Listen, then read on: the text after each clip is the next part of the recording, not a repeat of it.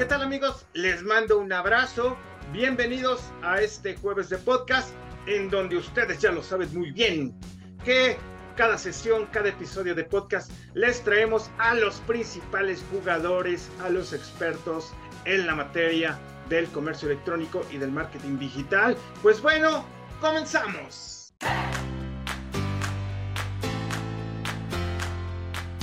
Este podcast es patrocinado por nuestro socio estratégico y comercial Logis Fashion, tu partner logístico internacional que te va a ayudar a nivel de retail y e-commerce. Un partner logístico que ofrece soluciones omnicanal a lo largo de toda la cadena del suministro. Por favor, si ustedes necesitan información, vayan a logisfashion.com diagonal es y del lado superior derecho van a ver contáctanos y ahí inclusive van a ver la presencia en todos los países que estén. No se olviden, si ustedes quieren operatividad, eficiencia en la última villa, acérquense a Logis Fashion. Muchísimas gracias.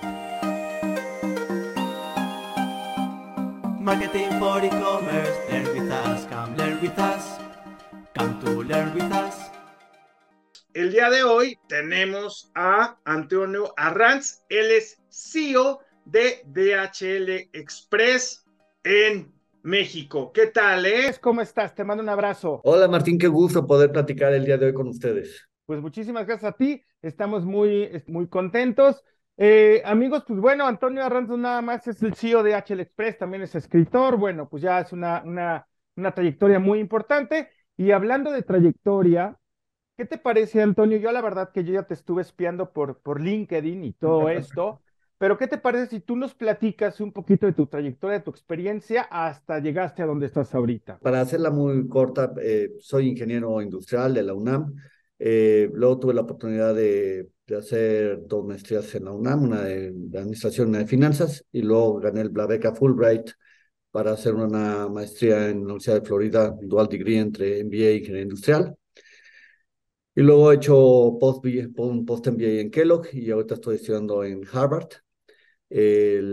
Toda mi carrera ha sido en supply chain. Empecé en Procter Gamble, luego también trabajé en L'Oreal, luego volví a regresar a Procter y luego de ahí en DHL. Y en DHL ya voy a cumplir 20 años el 3 de mayo y he estado en México, en Colombia, en Estados Unidos, en la región y ahora otra vez de regreso en México. Ya tengo 10 años llevando el país acá. Entonces, muy contento. Ha sido una trayectoria internacional, eh, lo que me ha permitido ver muchas cosas que tal vez estando solo en el país no lo logras ver. ¿no? Perfectísimo, Toño, muchísimas gracias. Amigos, no crean que estoy de igualado de con Antonio. Yo le dije, ¿qué onda? ¿Te puedo decir Toño? Y como somos ya amigos, me dijo que sí. Me encanta que me digan Toño. Así que ya lo tienen. Amigos, si nos están viendo desde cualquier canal, canal podcastero, vénganse a YouTube para que nos dejen su, su opinión, sus comentarios sobre este, sobre este podcast. Em, eh, ¿Qué te parece si, si entramos un poquito eh, en materia y platícanos cuáles son los servicios que ofrece DHL, que muchos pueden ser que son como muy obvios, pero a lo mejor tú no tienes una sorpresa? Es que DHL es un grupo muy grande, somos el Deutsche Post DHL Group.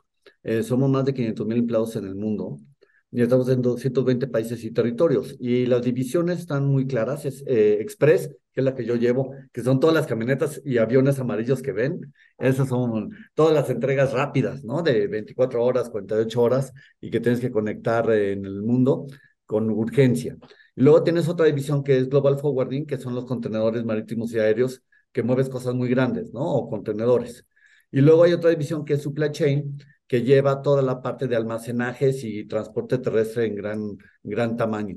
Y luego ahí está, obviamente, la división del correo alemán, porque esa compañía es alemana y el dueño es la parte del, del correo alemán.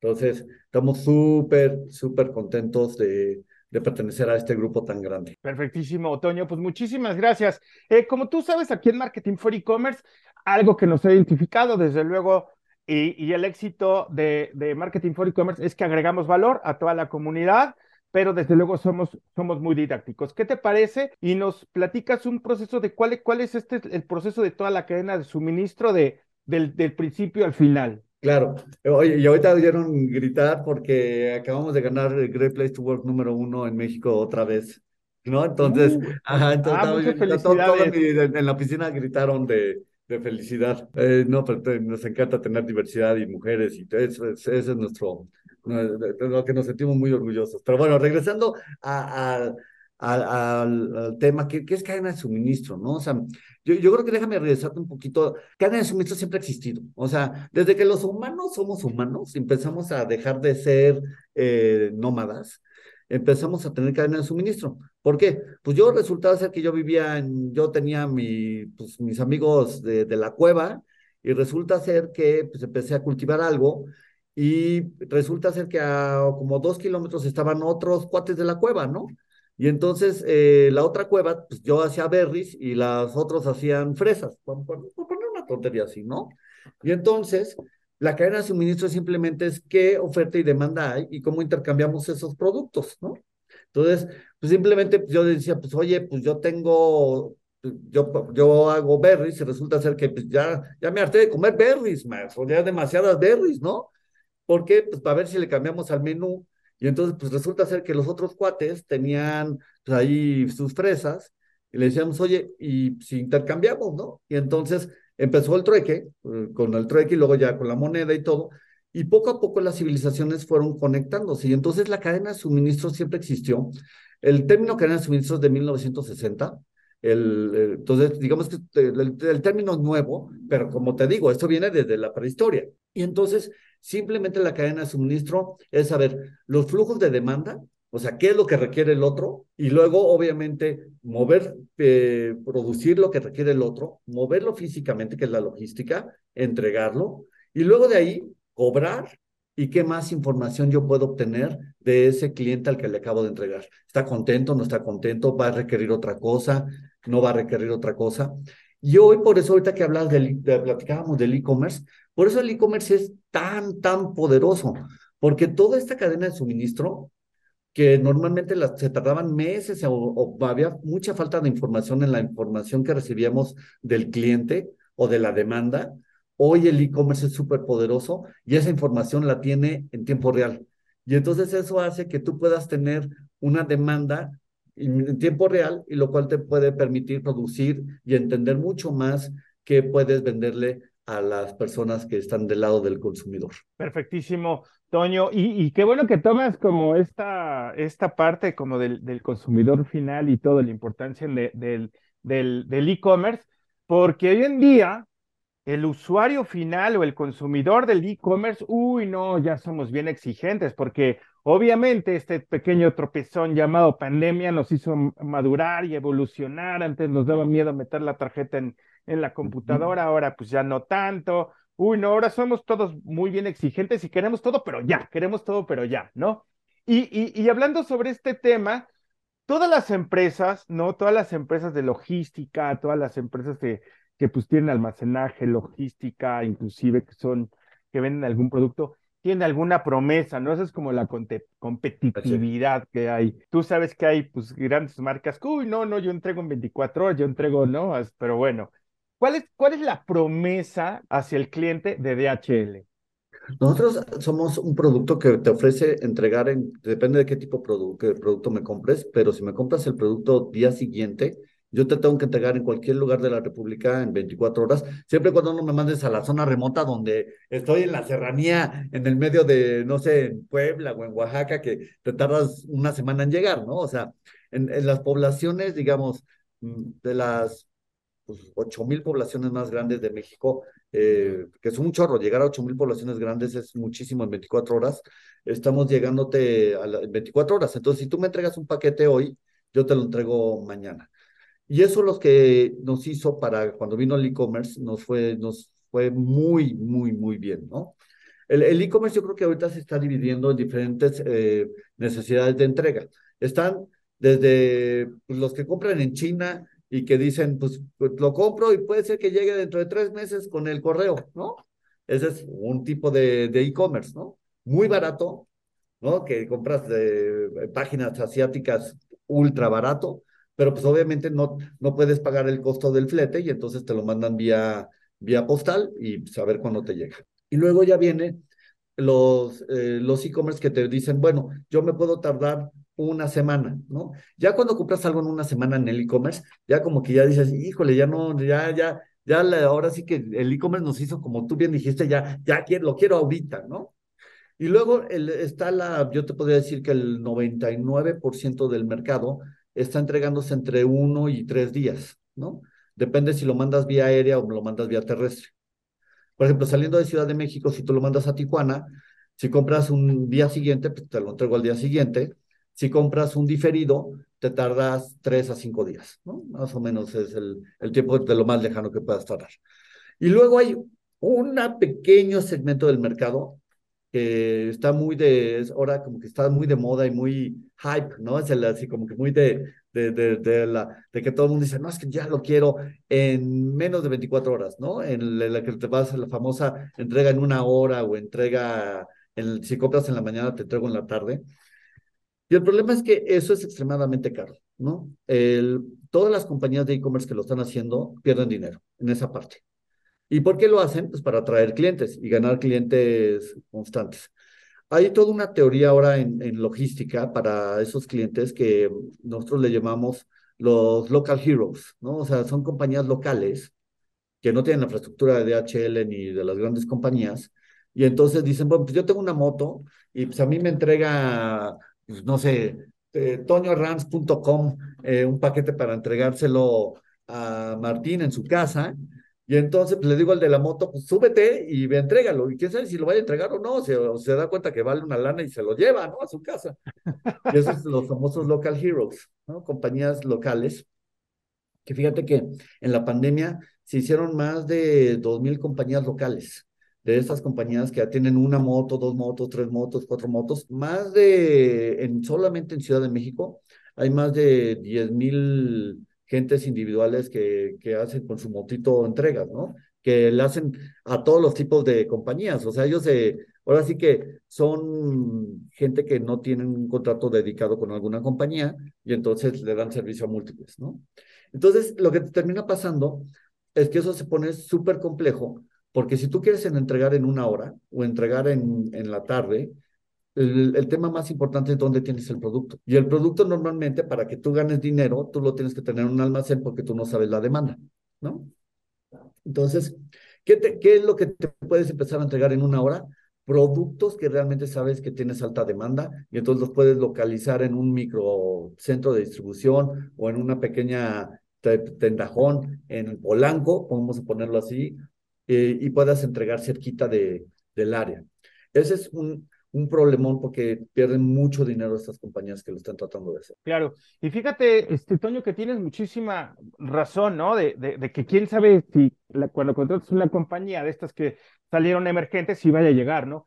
Si simple yo, en, mi, en, mi, en lo personal, cuando mando algo esta, por este servicio que tiene Uber, como que me pongo nervioso. El otro día me mandaron como que las llaves, mi hermano me mandó las llaves de mi, de, de mi coche y yo dije, Santo Cristo, o sea, no se vayan a perder, no se vaya. Yo estaba yo ahí nervioso, ¿no? O sea, como que tienes muchísima, qué, muchísima fíjate cómo funcionan las e-commerce en ese sentido. Es, si el cuate que te fue a entregar las cosas, pues se las robó, simplemente lo único que hacen es que lo bloquean de la, y ya no puede ser repartidor, pero ya te lo robaron, ¿no? Y ya no hay, entonces ahí, ahí corres ese riesgo. Esa es la gran diferencia con DHL, por ejemplo, nosotros todos somos empleados de DHL. Entonces, controlas mucho más la experiencia del cliente, ¿no? que, tratar de ser estos eh, héroes locales, ¿no? Claro, porque ahí, ahí pierdes tu chamba, ¿no? Si, te quieres pasar ahí como cualquier cosita, pierdes tu chamba. Amigos, este, pues vénganse aquí al, al, a YouTube para que puedan dejar su comentario. ¿Han tenido alguna, alguna experiencia con, con DHL? Ahorita, por ejemplo, Toño ya nos platicó cuál es su, su, su promesa, ¿no? en, lugares cercanos, ¿eh? Porque si viven ahí, pues, pues eh, hay, hay cierto tiempo, ¿verdad? Cierto claro, tiempo. es importante. Nosotros entregamos 98% de las veces, eh, la promesa de entrega es 98% de las veces puedo llegar a tiempo. ¿Qué pasa? Esto es como un cohete a la, a la luna, ¿vale? Si tú quieres que el cohete nunca explote, tú le tienes que hacer redundancia, redundancia, redundancia. Entonces, si yo quiero no fallar el 2%, nunca tener fallas, tendría que tener dos aviones al mismo tiempo, dos helicópteros, eh, dos estaciones, dos impresoras, tendría que hacer redundancia. Imagínate el costo que se hace tan grande. Es por eso que normalmente todo la, eh, en manufactura, mientras más te, llega, más te acercas al cero de, de, de falla, se vuelve imposible el costo, porque tendrías que hacer redundancia en todos los sistemas. Claro, claro. Y es que es muy normal, ¿no? Amigos, ya se puso aquí sabroso el asunto porque obviamente estamos hablando como de la promesa, de la experiencia de, del usuario de estas empresas emergentes, que luego uno corre el riesgo. Déjenos ahí sus comentarios. ¿Han tenido alguna experiencia con alguna empresa de logística o inclusive con DHL? Porque hoy estamos de manteles largos porque tenemos aquí al CEO de DHL Express. Así que díganos cualquier experiencia que hayan tenido con DHL, que seguro Toño, así como Marketing for E-Commerce, todo lo toma con mucha calma, mucho cariño y mucho amor. ¿A poco no, Toño? Sí, no, es importante, como todo, tenemos, yo siempre digo, hay cosas que te salen muy bien, no, no, te digo, 98% de las veces salen muy bien y el día, el día que no te sale muy bien también te sale muy mal, ¿no? Y hay que aprender de eso. No, y luego, luego uno que está de presumido la ley de Murphy, ah, sí, ¿no? Sí, no, no, no, no, no, no, a mí me pasa de repente, no, con mis mejores amigos, no, me pasó esto y yo paso, me echo, ¿por qué me, no? ¿Por qué me... ¿no? Y, y, bueno, Toño, fíjate que, pues bueno, DHL definitivamente como, como una empresa de calidad este, mundial y toda la operatividad, ahorita que nos dejaste, como nos dijiste, como todo el alcance que tienen, ¿cómo se relacionan las empresas entre sí para conformar toda esta red de comercio y conectar sus operaciones de manera eficiente? y así cumplir esta promesa. Fíjate que uno de los temas más interesantes con la tecnología que ya hay es cómo conectas, por ejemplo, con las empresas de e-commerce, ¿no? O sea, las famosas APIs, ¿no? La, la, el API es simplemente una forma en la cual tú te interfazas de una manera muy simple con la otra compañía. Y mientras más logras conectarte, le das mucho más facilidad al, al e-commerce. Por ejemplo, nosotros ya tenemos, eh, podemos hacer que el API se conecte y luego ya tenemos una API que está padrísima, que el e-commerce puede ir escribiendo la dirección y yo te voy diciendo al mismo tiempo qué tiendas cercanas de DHL hay. Entonces, tú puedes pedir que en lugar de que te entreguen a tu casa, te entreguen a una tienda. Y entonces, pues, si tú estás chambeando y no vas a estar en tu casa, pues simplemente dices, oye, en lugar de que me lleguen a mi casa, toquen no haya nadie, o se la coma el perro, el paquete, pues como se llama, van y lo entregan en la tienda. Y luego también ya hay muchas aplicaciones que tenemos que te mandamos un, mensaje de texto y tú me puedes decir, oye, no, redireccionalo a tal lugar o mándamelo después porque no voy a estar. Y eso te permite que mejore dramáticamente la experiencia del cliente, ¿no? Porque lo que al final de cuentas es que el cliente tenga una experiencia que quiera volver a comprar en esa página, ¿no? Entonces nosotros como la, el brazo logístico de entrega, pues jugamos un rol muy importante de que ellos tengan ese servicio súper bien para que luego tú quieras volver a comprar en antoniorans.com, que no existe, ¿eh? No, no más bueno, pensar ahorita se metan a y quieran comprarme algo. Ojo, es un ejemplo, es un ejemplo, no se me vayan a confundir. Bueno, de, de este tema hablo mucho, perdón, ahora sí déjame hacer un anuncio, ¿sale? El, venga, venga. El, eh, de todo lo del e-commerce y de todo lo que, cómo puedes mejorar las, las bodegas, transportes y todo, hice un libro que se llama Cadenas Eficientes, Empresas Invencibles. ¿vale? ¿Qué es este. Amigos, vénganse aquí al, canal de YouTube para dejar sus comentarios, porque, bueno, el, libro, para los que sigan, Antonio Arranz también es escritor, que es a donde, donde iba, íbamos, además de ser CEO de una, de una empresa como DHL, empresa muy importante, muy, muy potente, también es escritor. Entonces, todo esto de la cadena de suministro, lo está colocando ahí. ¿Cómo, cómo se llama el libro y dónde lo podemos conseguir?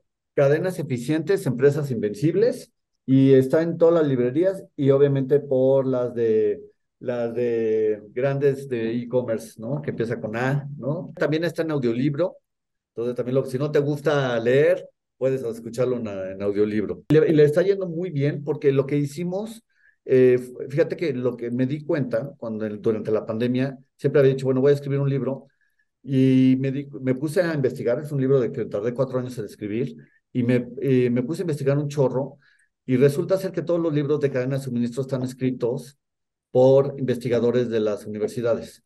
Entonces eran súper teóricos con, con, números matemáticos y modelos y la, la, la, pero pues no, no tenían la experiencia de alguien que, vive, que ha vivido los, los guamazos, ¿no?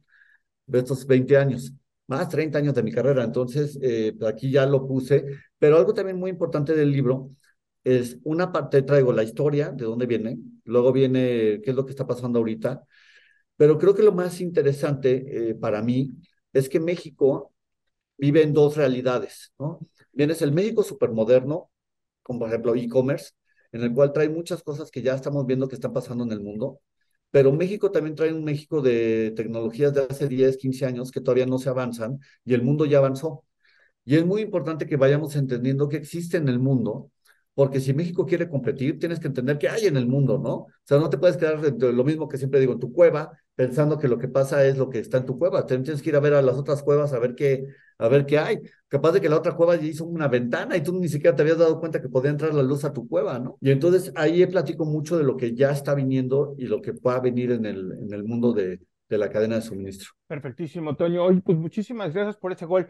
Pero entonces dinos, aquí en Marketing for E-Commerce sabemos que tenemos una audiencia muy grande de banda que ya tiene su tienda en línea, tenemos el 25% de emprendedores, en fin, pues todo muy enfocado. Eh, Toño, ¿para quién, a quién le recomendarías este libro? Para ellos en especial. Es un libro que está muy diseñado para gente que no conoce de cadena de suministro y que está empezando, sobre todo los emprendedores pues la tienen que hacer de todo, ¿no? Tienes que aprenderla de vender, comprar, eh, cobrar, de hacerla de logístico. Entonces, es un libro muy fácil de leer en el cual te explico qué es lo que tienes que tomar en cuenta para la parte del e-commerce y para la parte de empezar a, como pequeño, como pequeño emprendedor eh, mediano, a qué cosas te tienes que enfocar, cómo medir, y también eh, para los ejecutivos también sirve mucho porque les da una idea de, de un área que tal vez no conozcan. ¿no? Pues ya, ya lo escucharon ahí a Toño, entonces pónganse la pila, ahí está el libro, la verdad. Además, lo hemos platicado aquí en el podcast, en la revista, en notas.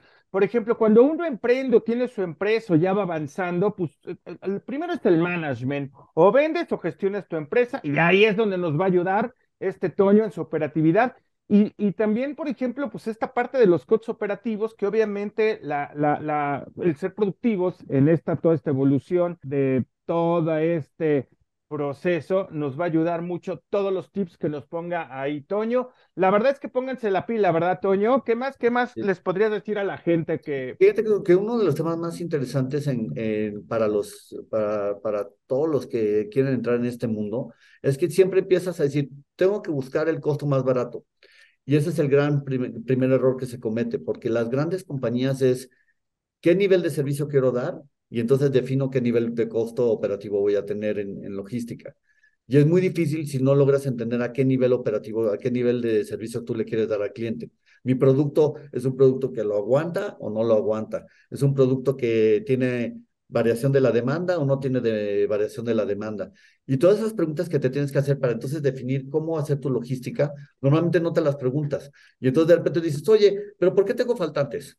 Pues porque tienes que, hacer tienes que traer más productos más rápido, ¿no? Y todas esas partes no la, a veces no nos las cuestionamos y eso es lo que trato de hacer con el libro, es que te hagas una serie de cuestionamientos para que te ayude a vender mejor tu producto. Amigos, ahí algo muy importante nos dijo Toño hace ratito. Él veía que realmente todos estos libros los hacían investigadores. Entonces, ¿qué más mejor que Toño que estuvo ahí pisando el lodo, metiéndose ahí? O sea, e, eso es un libro de mucha, de práctica, ¿no? De, de toda la experiencia que tú tienes, ¿verdad, Toño? Así es, y la, y la ventaja es que yo he estado de los dos lados. Estuve del lado de Procter, en el cual yo, eh, yo tenía operadores logísticos y ahora yo soy un operador logístico. Entonces conozco de los dos mundos. Y la ventaja de tener 18 mil clientes todos los días que son de diferentes sectores es que aprendo de, de todos los sectores. Eh, trato de ver por todos los sectores, no solamente un solo sector o solamente pensar en consumo, o solamente pensar en tecnología, o en el o en e-commerce, sino ver cómo,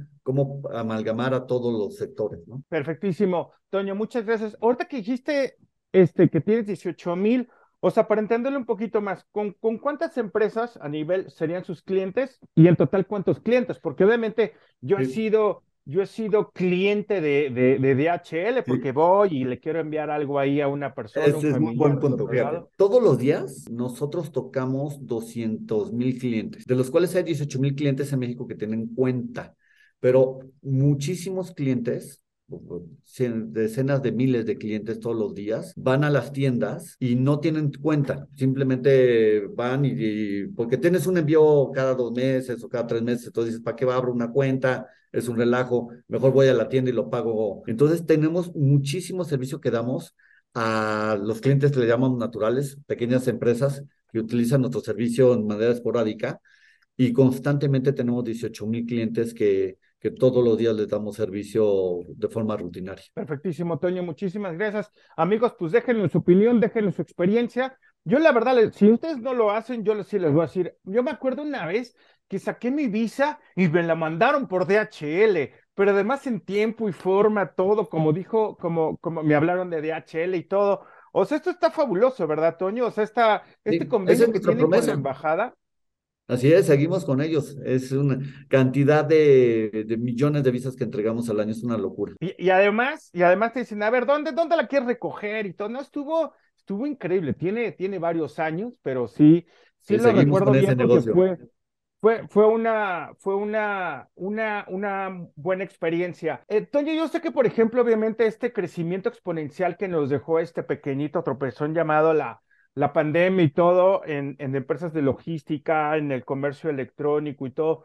Pero, pero ahora que estamos ya entrando otra vez, pues yo creo que los retos son, son ahora como más, ¿no? Porque obviamente ya el consumidor aprendió a ser más exigente, ya evolucionó. ¿Cuáles son los retos de DHL y cuáles serían los siguientes pasos de, de, DHL? Fíjate que uno de los temas más interesantes para nosotros a nivel mundial, ¿no? Primero empezamos a nivel mundial y luego llevo a México. A nivel mundial es que, el, que la mayoría de, los países se están haciendo viejos y entonces vas a tener una falta de empleados, o sea, te faltan empleados. Te veo lo que está pasando en Estados Unidos, en Europa, en Japón. Entonces vas a tener una serie de países en los cuales vas a tener que empezar a traer mucho más tecnología, mucho más robot, que también platico en el libro, de robots colaboradores, vas a tener que, hacer que, que la gente trabaje más, más viejita, o sea, y pueda hacer trabajos más pesados, ayudándose de robots colaboradores. ¿Y cómo haces que el ser humano que normalmente nunca había trabajado con un robot ahora trabaje? Es un tema bien delicado porque es un cambio de educación y eso le va a pasar a todo el mundo. Y luego ya regresando a México, uno de los temas más interesantes que, que estamos viendo y que roguemos no lo perdamos es que tenemos ahorita una, un tema perfecto en el sentido de que China se pelea con Estados Unidos y entonces tenemos una oportunidad otra vez de ser un jugador muy importante para Estados Unidos. Y tenemos una demografía, joven. Y eso lo que nos hace es tener unas oportunidades enormes, sobre todo en ciertas poblaciones. ¿Qué le puede pasar a México? Es que va a tener poblaciones muy exitosas, y poblaciones que van a sufrirle, ¿no? Depende de qué tanto la, la ciudad se avance, consiga traer eh, ¿cómo se llama?, compañías del extranjero, eh, la educación. Entonces vamos a ver un periodo de tiempo bien, bien interesante en el cual vamos a ver ciudades súper prósperas y ciudades con dificultades, ¿no? Entonces eso lo estamos viendo ya hoy en día y, y que México logre avanzar mucho más en todos, en todo, ¿no? Pero, pero la realidad es que ese es, ese es el mundo, le está pasando eso. Hay muchos ganadores y muchos perdedores y ahí va a ser una época compleja, porque tú como compañía tienes que tener, asegurarte que tengas el mismo, el mismo nivel de calidad, inversiones, asegurarte que la gente esté contenta, que la gente no se vaya por, por tres pesos y diga, pues ahora me voy y me cruzo a la frontera. Se pone, se está poniendo interesante. Un tema de energía, también la energía en México va a ser un tema importantísimo. Las ciudades que tengan energía van a tener mucho más eh, futuro que las ciudades que no tengan energía. Perfectísimo, Toño. Y qué bueno que tocas esos temas porque luego, luego uno no, no los ve más allá de, de, de, de, lo evidente, ¿no? y todos estos, todos estos temas a nivel de, de, calidad. Amigos, la verdad es que es algo, si ustedes son emprendedores y ya lleva dos, cinco años su empresa, la verdad es que métanle, métanle esto a la calidad, no le huyan a la transformación digital, o sea, se los puede dar. También Toño nos dijo algo muy rato de medir como los resultados no den pasos sin guaracha. Aquí tenemos bien, bien forjado ese, ese dicho. O sea, ustedes sigan como adelante. Toño, Toño, ¿cómo ves la evolución de, del comercio electrónico, del comercio digital aquí en México? Fíjate que tuvo, como bien dijiste, tuvo un, avance brutal, ¿no? O sea, era bien interesante. Nosotros en DHL, en el 2015, veíamos que iba a venir, ¿no? que nosotros al estar en 220 países y territorios, pues veíamos muchas cosas. Pero entre 2015 y 2019, a mí me tocó ver pues mínimo nueve compañías de e-commerce que llegaban conmigo, traían mucha lana, empezaban a arrancar y se morían a los tres, seis meses, ¿no? Y, y mucho del tema que, que había, le, creo que lo dijiste bien al principio, era un tema de miedo de, de la gente de poner su tarjeta de crédito, de si me lo van a entregar, si, si no es falso, si no es un cotorreo, y, y faltaba mucho. La llegada de los dos grandes jugadores en México, ¿no? El Mercado Libre y Amazon, claramente le trajeron al, al mercado una estabilidad que no existía. Esa es una realidad, ¿no? Una, como darle un poco más de, madurez. Y luego, con la pandemia, esto se volvió la locura.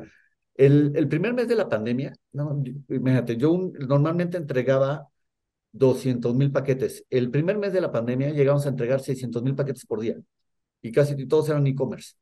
Y en un mes todas las compañías que, que siempre dijeron, no, yo nunca le voy a entrar al e-commerce, no lo voy a hacer, ya estaban viendo cómo abrir el e-commerce. Era una locura total, ¿no? Y entonces pasamos del 3% de penetración al 10% de penetración del, del retail, de las ventas de retail. Luego cayó como al 8%, porque se ajustó. Cuando ya volvimos a abrir las puertas, se volvió a ajustar. Pero haber pasado del 3 al 8 es, una, es un brutal. Nosotros pensamos que íbamos a llegar a ese número en el 2025 y lo logramos en el 2020, una locura. Entonces, ¿qué es lo que tú estás viendo ahorita en el e-commerce? Es una, digamos, como una, como que se asentó, ¿no?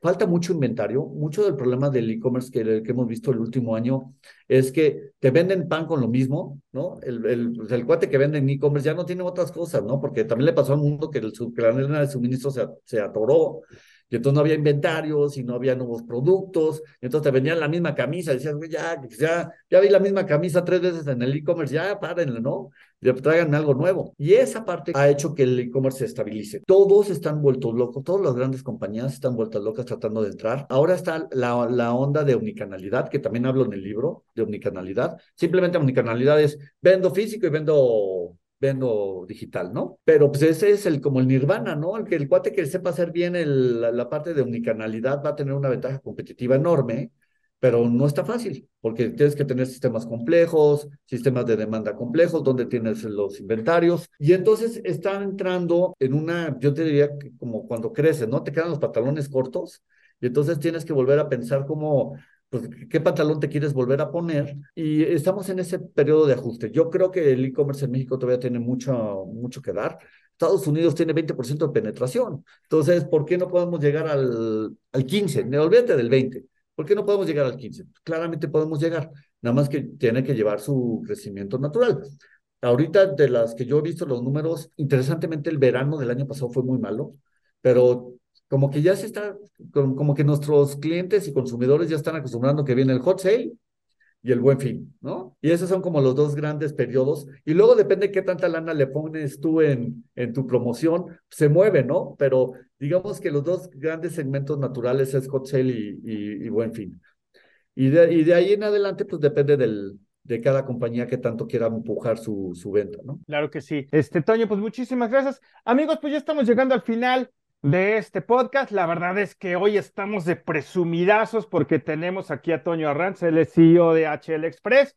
Estamos muy orgullosos por eso. Toño, una recomendación para las empresas de logística en México. Hay que seguir profesionalizándose. Todos, pero yo incluyo para todos, ¿eh? Para ti, para mí. O sea, yo por eso sigo estudiando, ¿eh? O sea, a ver, yo les, yo les inicié diciendo, yo, yo, ahora estoy en Harvard. ¿Por qué? Pues porque tengo que seguir aprendiendo. O sea, el, el, que, el cuate que no aprende y el que se queda sin, sin aprender, se lo llevó la bruja. Qué bueno que, que tus escuchas están contigo aprendiendo cosas y qué bueno que un podcast pueda generar conocimiento del, del que sea, porque lo importante es seguir aprendiendo, que el aprendizaje te permite poder competir.